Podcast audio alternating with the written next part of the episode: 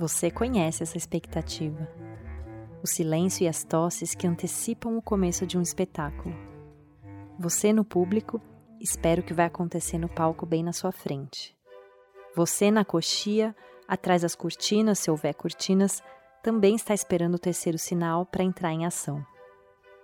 Mas muito antes desse terceiro sinal, antes do último ensaio, do processo de criação dessa peça, antes mesmo da reunião do elenco ou desse grupo que montou o espetáculo, esses artistas estudam, experimentam, criam, ensaiam, conhecem mestres e futuros colegas de profissão nos cursos livres, técnicos ou de graduação que formam artistas. Para matar saudades das escolas e para conhecer as diversas possibilidades de formação para quem quer subir no palco, vamos ouvir professores de oito escolas de teatro da região de São Paulo. Eu conversei com eles sobre percursos de aprendizado e pesquisa, modos de fazer e pensar o teatro, os artistas de hoje e os tantos outros que vieram antes de nós. Vamos então percorrer esse mosaico em oito episódios na série Aproximações Pedagógicas A Formação do Ator.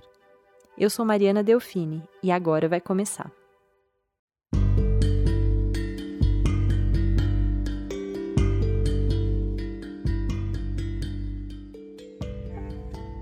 Estudar e frequentar uma escola para se tornar ator não era nada óbvio até um tempo atrás. Bem pouco tempo atrás. Até meados do século passado, aprendia-se fazendo e imitando os mais experientes, nas companhias durante as apresentações. Foi nas décadas de 1930 e 40 que a interpretação começou a ser pensada como esse ofício que exige formação, disciplina, exercícios e prática de estilos, técnica. Mais precisamente foi quando grupos amadores passaram a profissionalizar o nosso teatro, se dedicando ao estudo dos textos dramáticos, pensando em como harmonizar a encenação e, enfim, trabalhando a atuação. O crítico Décio de Almeida Prado, que escrevia nesse novo momento, explica no livro O Teatro Brasileiro Moderno que no velho teatro povoado de comédias, o que se exigia dele, do ator, abre aspas, não era tanto preparo técnico, recursos artísticos extraordinários, versatilidade, e sim ao contrário que se mantivesse sempre fiel a uma personalidade, a sua, naturalmente engraçada e comunicativa. Fecha aspas. Então, em 43, o grupo Os Comediantes encena Vestido de Noiva no Rio de Janeiro, e começa aí a modernidade teatral brasileira, segundo muitos especialistas. Em termos pedagógicos, a criação da Escola de Arte Dramática em São Paulo em 48 é um dos marcos importantes dessas transformações. Para fundar a EAD, o dramaturgo e diretor Alfredo Mesquita seguiu ideias e propostas de Jacques Copeau, que em Paris tinha criado quase 20 anos antes uma escola que reformulou o teatro francês.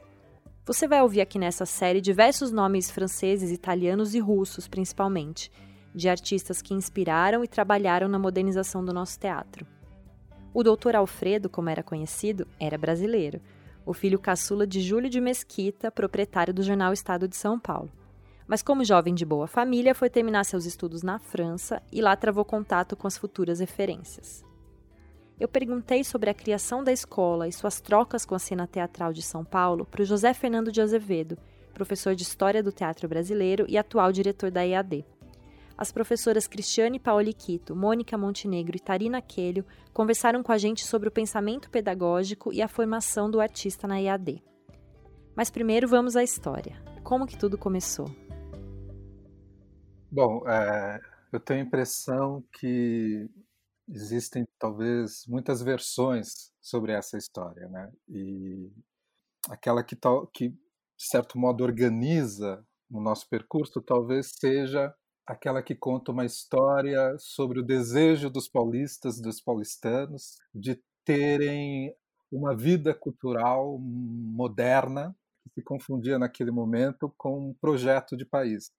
Nesse movimento, a gente tem a criação da Universidade de São Paulo, a gente tem a criação do Teatro Brasileiro de Comédia, na sequência, a criação da Vera Cruz, e a criação da Escola de Arte Dramática, ela está nesse movimento. Ora, para realizar esse projeto é necessário não só um trabalho de atualização cultural, pelo menos naquela perspectiva é, isso estava pressuposto, né? um projeto de atualização cultural que envolve o contato com uma dramaturgia moderna, é, mas também a formação de um ator que fosse capaz de realizar esse projeto na cena. Mas o que, que era esse projeto moderno para o ator? Olha, historicamente falando, se a gente volta inclusive aos textos do Alfredo Mesquita e, e, o modo como ele elaborava isso, tem a ver com a percepção de que o trabalho do ator é sobretudo um trabalho técnico. Isso implica pensar é, ou considerar que o trabalho do ator não é apenas é, um trabalho de autoexpressão, não é apenas é, um momento de exibição de uma personalidade, não é algo necessariamente vinculado a essa dimensão, digamos, de exibição de uma personalidade, mas é sobretudo um trabalho que pressupõe formação, uma formação que é que seria a um só tempo técnica, mas também, para usar um, uma palavra clássica, humanística. Então esse seria o ator moderno. Mas como que essa história continua? As transformações aconteceram ao longo do tempo, não é? A respeito do atuar, do estar em cena, dos modos de produção. Então, isso tudo convidou naturalmente as transformações das, das atitudes do intérprete em cena, não é? E isso vai desde a relação com o texto, da relação com o corpo, é, o que em cada tempo foi também sendo valorizado daquilo que se produz numa época. Então, assim, quando ela começa, ela tem ali um diálogo com o TBC, totalmente eurocêntrico, né?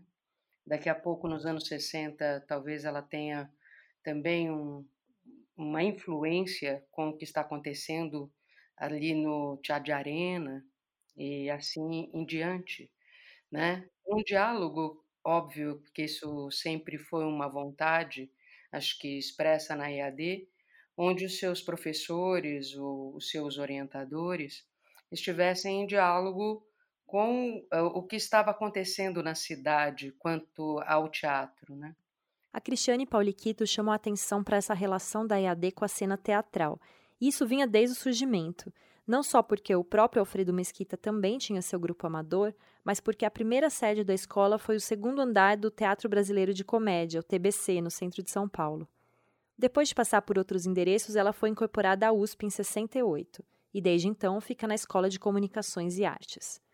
Mas continua sendo um curso técnico, não superior. Para ser aluno da EAD é preciso passar por uma seleção, que não é o vestibular da USP, e são escolhidos 20 alunos que frequentam a escola todas as noites durante quatro anos. Uma das questões que se discute sobre a formação do ator e que vai aparecer nas conversas com as outras escolas é como pensar a distribuição e a relação entre as disciplinas teóricas e práticas, quer dizer, aulas como História do Teatro e Expressão Corporal. A Mônica Montenegro e a Quito responderam essas minhas dúvidas. É, a IAD tem esse, essa característica de se transformando ao longo do tempo, né, a estrutura pedagógica dela. Então, os primeiros anos, sim, a gente tem um, as disciplinas mais definidas, mas cada vez mais a gente faz com que os professores transitem entre as disciplinas para não ficar uh, o professor de teoria fechado só na disciplina de teoria ou de prática só na prática. Então, a EAD não é uma escola que pretende apresentar para o aluno técnicas, abordagens de trabalho de teatro e um conteúdo teórico pré-definido uh, desde sempre, né? Num momento como hoje, a gente tem um trabalho corporal bastante intensificado e que talvez não tivesse a mesma proporção ou medida há alguns anos atrás. E esse trabalho corporal, ele vem na relação de uma consciência desse intérprete. Então, desse intérprete que não é apenas um reprodutor em cena, no, no, no sentido de reproduzir ideias de outros, mas que também busca estar atento às suas potencialidades de criação. Esse trabalho com o corpo passou a ser mais importante no teatro brasileiro nos anos 60 e 70 e esse comentário da Quito me deixou curiosa em relação à maneira como a escola trata o texto. Porque uma das ideias do Jacques Copeau, que o Alfredo Mesquita implementou lá no começo da EAD, era a valorização do texto teatral como o ponto de partida e centro do espetáculo, que é uma proposta que foi perdendo espaço nas últimas décadas. Como que a EAD está pensando isso hoje? A Mônica e a Quito responderam. Pegando do que a Quito tinha dito, né, da escola ter um foco bem corporal e somático, o trabalho de voz, ele entra também nesse campo, como um trabalho que parte do corpo. Isso também altera a relação com o próprio texto, com a construção de personagem e com a relação de construção com a palavra né, que então sai de um trabalho estrito do sentido, mas uma construção é, dinâmica dessa da palavra como discursividade, como construção de significância mesmo. Isso não impede que a gente trabalhe a partir de dramaturgias é, universais e tradicionais, mas também que se construa ou que se desmonte essas, essa dramaturgia já conhecida ou que se construa novas novos textos, né, que não são canônicos como estrutura. Claro que a gente também trabalha dramaturgias já consagradas, mas interessantemente, nos últimos anos temos trabalhado também muito através da literatura e colocando a literatura em palco também. Então, quer dizer, acredito que, que é isso que a gente estava buscando dizer todo o tempo, que talvez a gente esteja numa abertura e numa escuta dos acontecimentos também é, do teatro contemporâneo. E começo aqui. E meço aqui. Este começo e, e recomeço, e remesso, e arremesso, aqui me meço. Quando se vive sob a espécie da viagem. O que importa não é a viagem, mas o começo não é a da. viagem, mas o começo da. Por isso meço. Por isso, por isso começo a escrever mil páginas. Escrever mil uma páginas para acabar, acabar com a escritura, para começar com a escritura, para acabar, começar com a escritura. Por isso recomeço. Por isso arremesso. Por isso. Texto escrever sobre escrever. É o futuro do escrever. Sobre escrevo. Sobre escravo em mil uma noites, mil uma páginas. Ou uma página em uma noite que é o mesmo noites e, páginas, mesmo em si mesma, onde o fim é o começo. Onde escrever sobre escrever é, é não escrever sobre não escrever, e por isso começo. Descomeço. Pelo descomeço. Desconheço. O tempo. Todo. O tempo. Passa. O tempo. Todo. O tempo. Passa. O José Fernando tem um pensamento bem interessante sobre essa relação entre as pessoas que formam a instituição, a tradição e as renovações. Vou deixar ele falar queria dizer uma coisa que é o seguinte: é, sinto que há uma, um certo peso, uma certa atmosfera em torno da EAD que coloca a escola, uh, localiza a escola como uma escola clássica, tradicional, como se houvesse uma perspectiva tradicional no teatro brasileiro e a escola habitasse esse lugar, fosse portadora disso. Né? Mas ela é uma escola que é, garantiu uma certa continuidade de formação. E ela participou, por isso, é, de muitas transformações do teatro paulistano e do teatro brasileiro. Né? Então, essa continuidade, em alguma medida, ela revela algo que é fundamental, que é você e que estava na origem do projeto do Alfredo Mesquita, que é você não tem a formação de um aparelho teatral potente se você não tem uma continuidade no processo de formação dos artistas esse processo de formação, na sua dimensão institucional, ele se transforma na medida em que aqueles que estão dentro dessa instituição estão na vida teatral, atuando na vida teatral. Essa conexão entre o que acontece dentro da escola e o que acontece na vida teatral, ela é decisiva. Se por um lado o teatro vive a intermitência e a cada dez anos a gente a gente renova o fôlego para continuar existindo, né? Se por um lado a história do teatro brasileiro é contada a partir de ciclos, segundo ciclos, o fato é que a escola de arte dramática existe de maneira de maneira continuada há 70 anos. Isso não é pouca coisa, há mais de 70 anos, né? E é interessante que cada turma que chega leva a marca da idade da escola. A turma mais nova mais recente é a turma 72. Né? Então, essa continuidade ela é a marca decisiva da escola. Se há algo na escola que serve como modelo, é a sua permanência.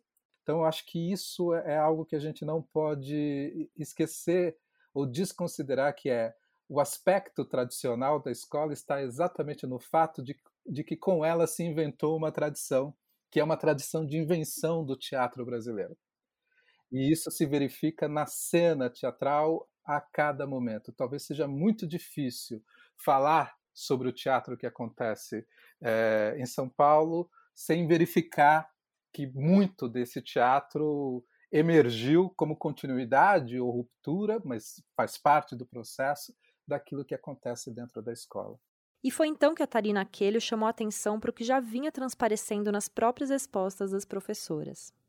Fico muito pensando também sempre, né? A gente fala da IAD enquanto escola, enquanto instituição, mas o que, que é uma instituição, né? Hoje a escola somos nós, né? Hoje é, ninguém está lá na escola, obviamente, desde que ela se iniciou.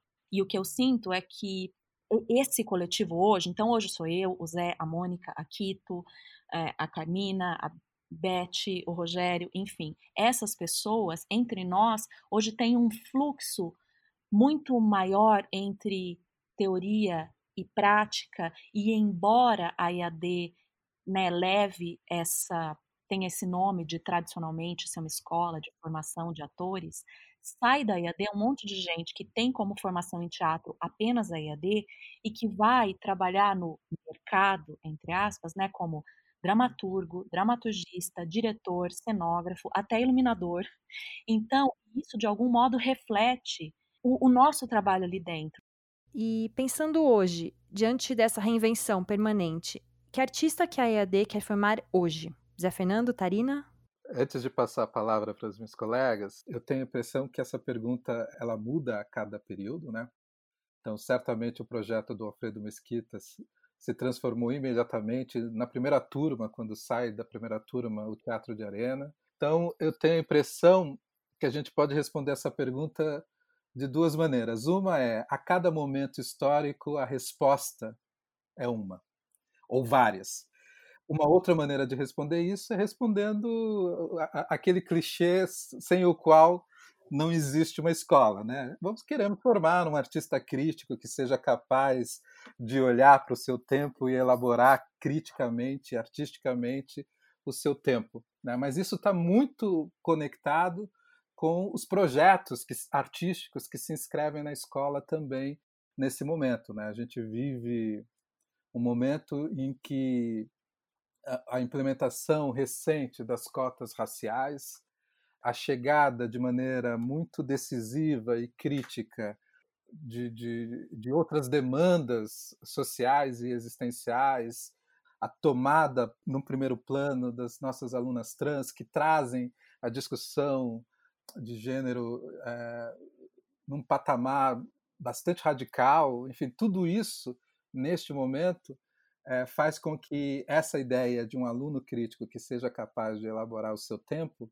seja calibrada pela própria experiência do tempo. Né? Então, basicamente, a escola pretende formar um artista que seja capaz de ser atual é, ao seu próprio tempo. Né? O que eu sinto é que hoje na escola, mais do que ter uma ideia do artista que a gente quer formar, para mim, eu sinto que a gente está bastante tentando junto entender, junto com elas, né, com essas estudantes, entender o que, que é fazer teatro hoje. Talvez hoje, né, em 2020, com pandemia rolando e com tudo acontecendo, essa pergunta esteja ainda mais pulsando do que nunca. Mônica e Quito, querem completar com alguma coisa? Acho que eu posso completar eu sinto que mais do que a gente pensar essa formação como uma oferta de conteúdos, né? A gente tem isso que Tarina coloca de tentar entender o fazer teatral hoje. Eu acho que a escola propõe muito esse exercício de se colocar, se permitir ser atravessado pelo processo criativo.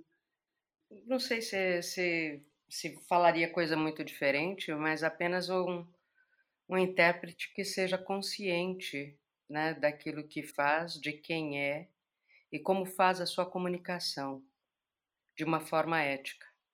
Eu acho que isso é tudo aquilo que vocês disseram na observação daquilo que está acontecendo no mundo agora. Mas isso é ideal, né?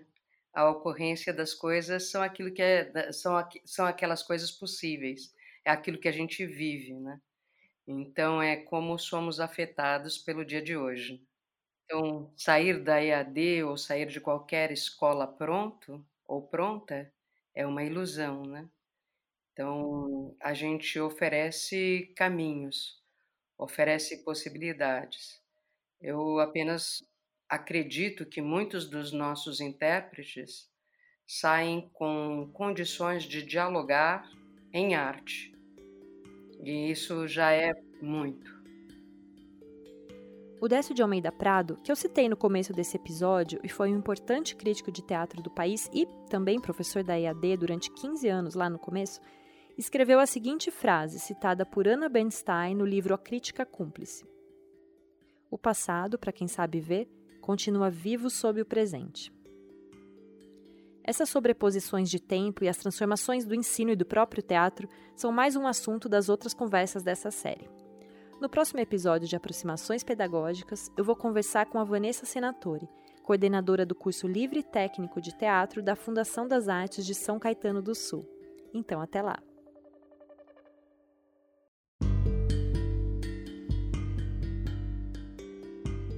Aproximações Pedagógicas é uma série dirigida por Eliane Leme e produzida pela Soulpods para o Centro de Pesquisa Teatral, o CPT, do SESC São Paulo.